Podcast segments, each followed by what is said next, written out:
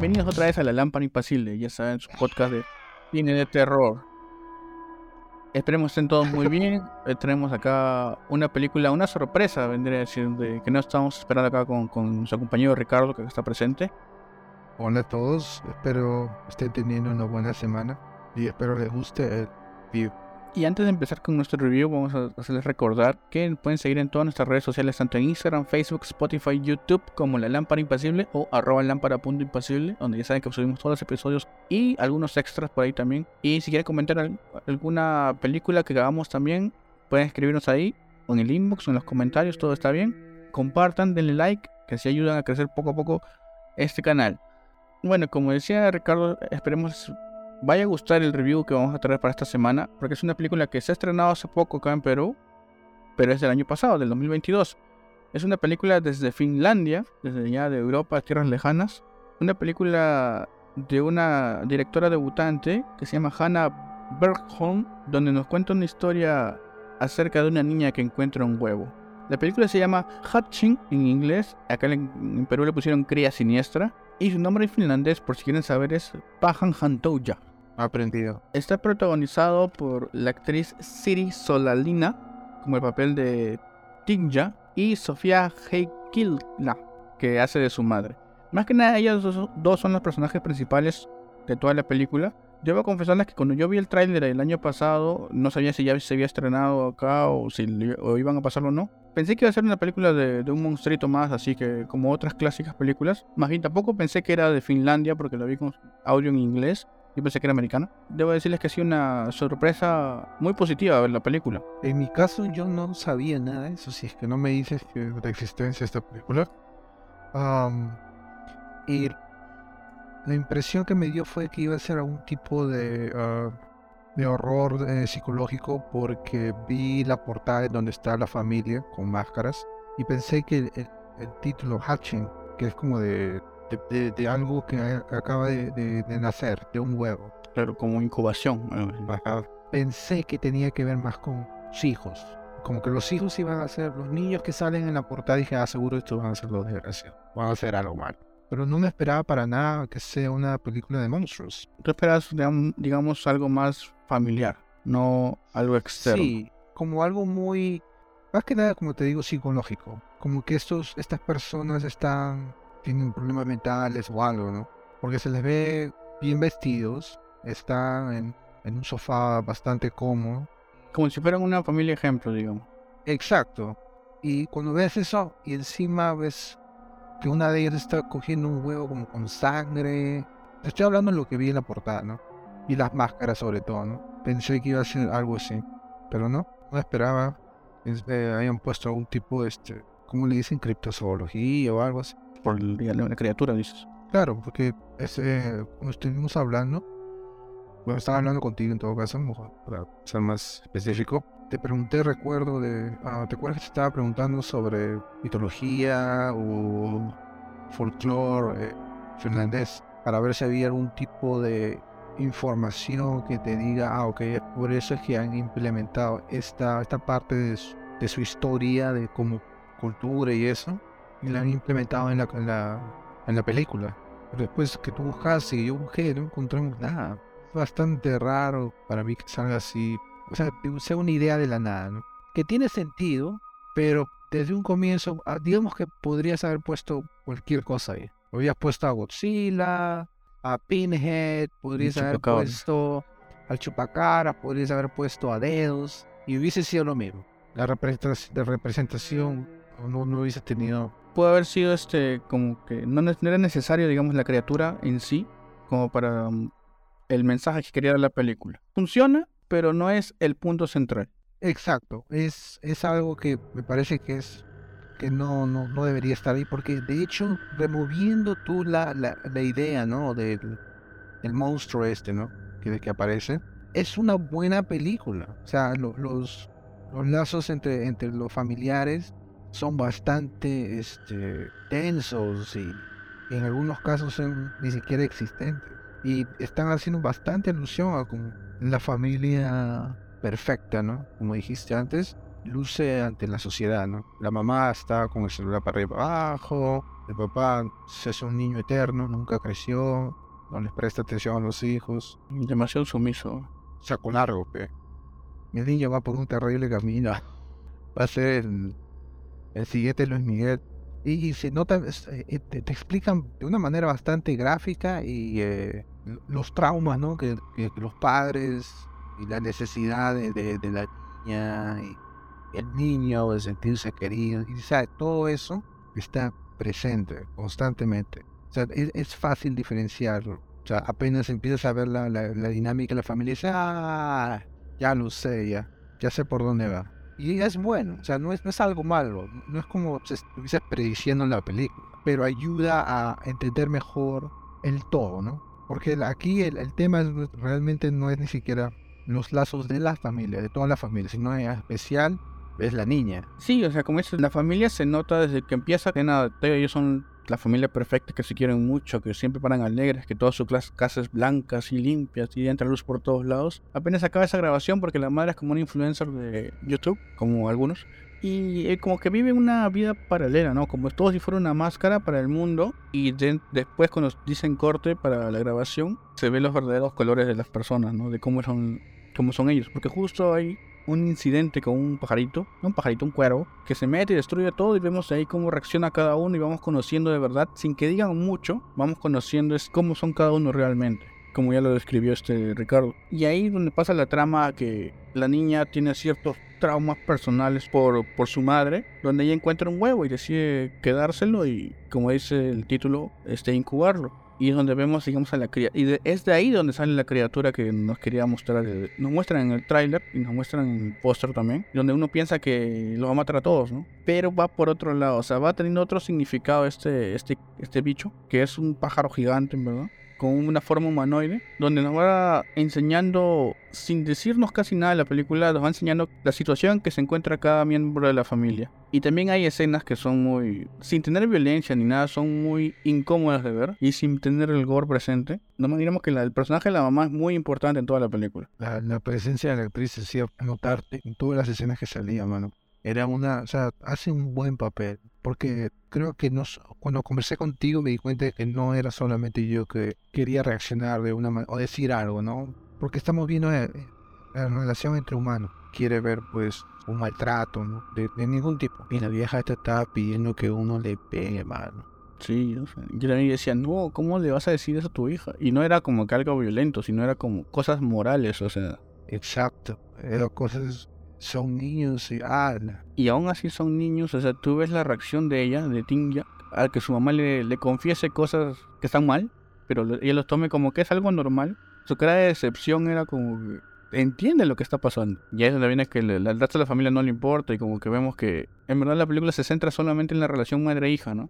Y como la criatura también va influyendo un poco, pero no intrometiéndose en la relación, sino siendo de repente como este, estos pensamientos oscuros, este subconsciente que puede tener este Tinja, que le hacen realizar cosas malas. Y por eso es lo que yo decía que fue una sorpresa al principio del, video, decía eso, porque yo sí esperaba una película de monstruos, de, de criaturas, de mucho body horror, como se lo mencionaban, pero en verdad es más un, un horror psicológico. Eh, es un drama familiar disfrazado de película de monstruos, en verdad. Yo creo que sí, oye. Y en algún momento incluso no quería pensar que, que realmente sea una película de monstruos, sino que era una representación de la niña, ¿no? Como que había creado otro yo para poder ah, mostrar cómo se debe, cómo una madre tiene que ser, como su, su, su idea de lo que es una buena madre. Pero no ser verdad, porque andaba por ahí haciendo una de las suyas. De ahí, otro, digamos así, metáfora o subtexto que encontré yo también en la película es muy más allá de las relaciones madre-hija, los sueños frustrados, es también el crecimiento de la niña, ¿no? ¿Cómo sería ella si tuviera un hijo, digamos, a corta edad? No te lo meten así de, en la cara de que se trata de esto, pero tú te pones a pensar, ¿no? Porque ella lo cuida, se esconde, esconde su secreto al principio y vive con, con este, digamos, esta presión, esta, esta carga encima de querer tener una vida nor- normal como estaba haciendo hasta ahorita, pero no, no puede, ¿no? Y a, a pesar de eso también quiere cuidar a esta criatura, ¿no? Porque se siente, como dice Ricardo, como si fuera su madre. Claro, es como que quisiera, mira, a mí me gustaría ser, o yo te voy a enseñar a hacer, o voy a mostrar a la gente cómo es ser una buena madre. Y es por eso que a pesar que esta criatura es terriblemente fea, El pajarraco. lo, sí, lo, la- lo- lo trata con mucho amor, lo cuida, le da de comer y bla, bla, bla, bla. Y lo hace sin, sin, sin chistar, ¿no? Como que sin pensar en que, ah, tengo que ir a hacer esto, tengo que decirlo. No, Comprometida con. con- completamente. A pesar de ser una niña nada más. Puber, ¿no? Algo así, debe, debe tener esa edad. Claro, de 10 años, no sé, nada más o menos por ahí. 10, 12. Y creo que también esto es lo chocante, o digamos, lo, lo perturbador de la película, porque tiene varias partes así que te hacen sentir incómodo, como les decía, en las relaciones de la madre y la hija, como la hija está con todo, bastantes pesos encima, ¿verdad? Más allá de la criatura, de tener a su mamá, del secreto que tiene su mamá, que al final deja de ser un secreto y todos lo saben, pero todos actúan como si nada y uno se queda como que, ¿qué está pasando acá? Pues, ¿no? O sea, ¿qué clase de familia es esta? Bueno, el chibolito sí no sabía nada. Ese chibolito está muy enamorado de él mismo. incluso la reacción del padre, ¿no? O sea, que sí daba cólera también. O sea, ¿cómo es posible que alguien vaya a ser así? Tú le querías pegar, ¿no? O sea, No es que más que le quiera pegar, sino que es con pena, pues. Sí, que, que, que, que falta de dignidad, ¿no? De- como ser humano, como hombre, ¿no? Y sobre todo la, la falta de, la ausencia eh, abismal, ¿no? Del, padre y la relación con los hijos. Parece que solamente los tuvo porque, bueno, pues la sociedad me obliga, ¿no? frustrante esa parte, de todas maneras. Sí, bastante. En general, la película sí me gustó mucho. O sea, fue una sorpresa inesperada porque yo, como les decía, le vuelvo a decir, yo pensé que iba a ser algo más de monstruos, criaturas, así, terror así, de bichos raros. Pero en verdad resultó ser algo mucho más profundo, ¿no? Que te, te- que conectaba contigo y te hacía pensar un poco acerca de las relaciones entre, entre familias. O sea, nadie sabemos lo que hay detrás de la puerta de cada uno. Y dije, esto es más psicológico, no es algo que esperaba y resultó gustarme mu- mucho. Incluso también por el aspecto técnico de la película, por los escenarios que tiene, cada uno te expresa algo distinto, ¿no? Y te va contando la historia también sin decirte nada. La casa de, de la familia, la casa de otra, que aparece otro personaje, inclusive un hospital que sale ahí, todo está trabajado para darte un mensaje de cómo se va sintiendo cada uno en ese momento. Y para eso fue una grata sorpresa y es muy muy recomendable esta película, ¿verdad? ¿Tú tienes algunas conclusiones finales? Así como tú, no me cuando tú me, tú me dijiste, oye, tengo una película que es buena, es una película de monstruos. Iba a ver un tráiler, pero dije, no, mejor la veo nada más de una vez. Pero en mi mente estaba eso, ¿ya? Desde cómo se veía la animación, eh, perdón, la animación, ¿no? Era un animatrónico, el cuervo ese, ¿no? El, el- eh, estoy hablando del, del ave que entra al comienzo. Desde que ves eso dices, ok, tiene ciertos elementos de gore de momento, porque está bastante explícito, aunque solamente por un par de segundos. Vamos a ver cómo se desarrolla. Y no me esperaba para nada todo el drama familiar y toda esa vaina. Y está bien hecho, es bastante contemporáneo. O sea, no es ni siquiera como que ya se... Porque a veces es fácil agarrar, bueno, no fácil, pero es más fácil, digamos, agarrar tiempo en el pasado. E incluso hasta en el futuro. Alguna gente lo hace, lo hace bien. Blade Runner, Matrix, la primera, o Matrix.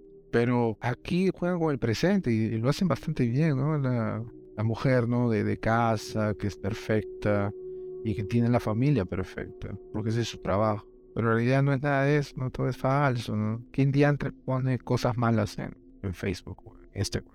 Nadie, pues, todo obviamente son las cosas buenas. Claro. Todos queremos ser admirados de cierta manera. Me gustó mucho, de verdad, esa parte. Pensé que no, porque cuando empecé a ver más de, de las relaciones entre la mamá y la hija, empecé como que de a poco, no olvidar, pero como que, ok, creo que esto no tiene nada que ver con este monstruo. Y me agradó eso. Por eso es que el único, la única mala, un mal punto que no me agrada es el monstruo. Creo que es innecesario. Tal vez pudo haber otro tipo de representación. Porque es claramente para todo el mundo una representación de, de las frustraciones de la niña, ¿no? El dolor, su pena, su angustia, su ansiedad, ¿no? El deseo de... Y eso, todo eso es- se convierte como que en cólera. Pero al final, o sea, te das cuenta de que sí, el, bicho este existe, ¿no? Y tiene dientes hasta por la espalda, tiene plumas, tiene unas garras así medias raras. Existente, es un monstruo existente. Pero no, es algo malo tampoco. Al menos para mí no, no es. Pero sería una muy, muy, muy, muy, muy buena película si no estuviese eso. ¿Crees que lo hayan hecho para poder vender más? Yo creo que ef- ese fue el gancho para que la gente vaya a verlo. Uno va pensando, ay, voy a ver algo tipo monstruos, ¿no? Digamos, a lo, a lo Tremors, por ejemplo. Te encuentras sin querer, o sea, con una película más profunda. De gancho puede ser, o puede haber dicho como que se puede vender un poco más si le mostramos un bicho y la vendemos como más terror. va a llamar más la atención. Porque si fuera drama, drama, drama, a algunos puede que no le haya convencido del todo verla, sin saber, o sea, que se perdían, porque en verdad es una, como dices, una muy buena película. Pero no, no me quejo que haya estado el bicho, es como que le da su toquecito de, de acción a la película. Y bueno, también comentarles que esta película ha ganado algunos premios en, en Europa y eh, nominaciones en varios este, festivales de, de, cine de terror. Ha ganado inclusive en el Gerardem Film Festival como mejor película y también como mejor directora también, Hannah Bergholm. Y mayormente nominaciones a mejor película internacional. También ha ganado un premio a mejor este, efectos especiales también y maquillaje. Así que yo creo que sí ha sido bien recibida la película. Me alegra saber eso porque es una, una buena película. Y para hacer el primer trabajo de la directora, que también estuvo involucrada en el guion. Uh, ok. Promete. Exacto, hay que estar pendientes. Además, siempre yo creo que el cine de Europa trae cosas distintas. Tiene una carga emocional en los personajes, en, en las situaciones, que hace serlo más interesante, ¿no? puede ser de Finlandia o de Grecia. A mí me hace mucho acordar de esta película Dog Tooth, también, también es un drama familiar así. De ahí sí no hay monstruitos ni nada, pero tiene mucho de eso. De ahí por la incomodidad también me hizo acordar un poco a, digamos, un poquito a Midsommar. Hay algo con Hereditary y también por lo de la, lo de la familia disfuncional. También va, va por ahí. Así que me pareció muy, muy chévere la película. ¿Cuál fue tu escena favorita? Mi escena favorita es una donde está Tinja, está participando en un concurso de gimnasia y donde vemos que ambas, ambas criaturas, no, ambas criaturas no, sino Tinja y la criatura están enlazadas también psíquicamente, donde vemos que ella se autolesiona, se hace daño para poder salvar a alguien que le iba a hacer este daño a la criatura. Ok, sí, es una buena escena. A mí me agrada la escena en la que cuando la madre sale de la, de la casa del tipo nuevo y entra al auto para llevarse a su hija a Tinger a casa. Toda esa escena es salvaje, mano. Qué buena, buena actriz. Las dos, ¿no? Las dos, sí, la niña también. Porque con sus expresiones notabas todo lo que estaba viviendo. Y, y, la calificación que le pones a esta película es no el 5 y se la recomiendas a, a los oyentes. Ah, claro que sí la Y veo el 4. ¿Y si no tuviera el bicho? Si no tuviera el bicho, Creo que un 4.5 Pero no, 4. Puede estar bien dado. Es buena, sí es buena. No, si ven el trailer, no, no, no se, no, no se vayan mucho por la criatura o el monstruo, ¿no? Es, véanlo, véanlo de un punto, como dice, que es más metafórico. Que es lo que realmente representa y eso, ¿no? Pero 4. ¿Y tú? Yo le doy un 4.5. O sea, ah. para mí estuvo bien. Toda la película es una película muy bien hecha, con una trama muy interesante, muy concisa también, o sea, no... De repente tiene algún otro fallo por ahí, pero en general me ha, gustado bastante, me ha sorprendido, no sé tiempo no veo una película así, que me quieran vender una cosa y luego viene con otra sorpresa sin esperar. Como dice Ricardo, no se dejen guiar por el, el tráiler que muestra a la criatura un poco más, o el nombre que le pusieron acá en español de Cría Siniestra, porque van a ver algo más profundo que eso en verdad y más interesante. Así que saben, está muy recomendable. Así que aprovechen para ver lo que pueden en los cines. Y bueno, eso ha sido todo por ahora con el review de la película Hatching o Cría Siniestra o Pahantouja en finlandés. Esperemos haya parecido muy interesante el review, ya que hemos guardado algunos detalles muy importantes en la película para que ustedes la vean y se...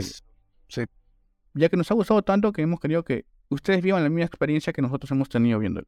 Así que ya saben, aprovechenla para ver y disfrútenla. Antes de despedirnos, no se olviden también de seguirnos en todas nuestras redes sociales, tanto en la lámpara impasible o arroba lámpara.impasible, en Facebook, Instagram, Spotify y YouTube, donde ya saben que pueden encontrar todos estos episodios, donde pueden recomendarnos qué películas ver.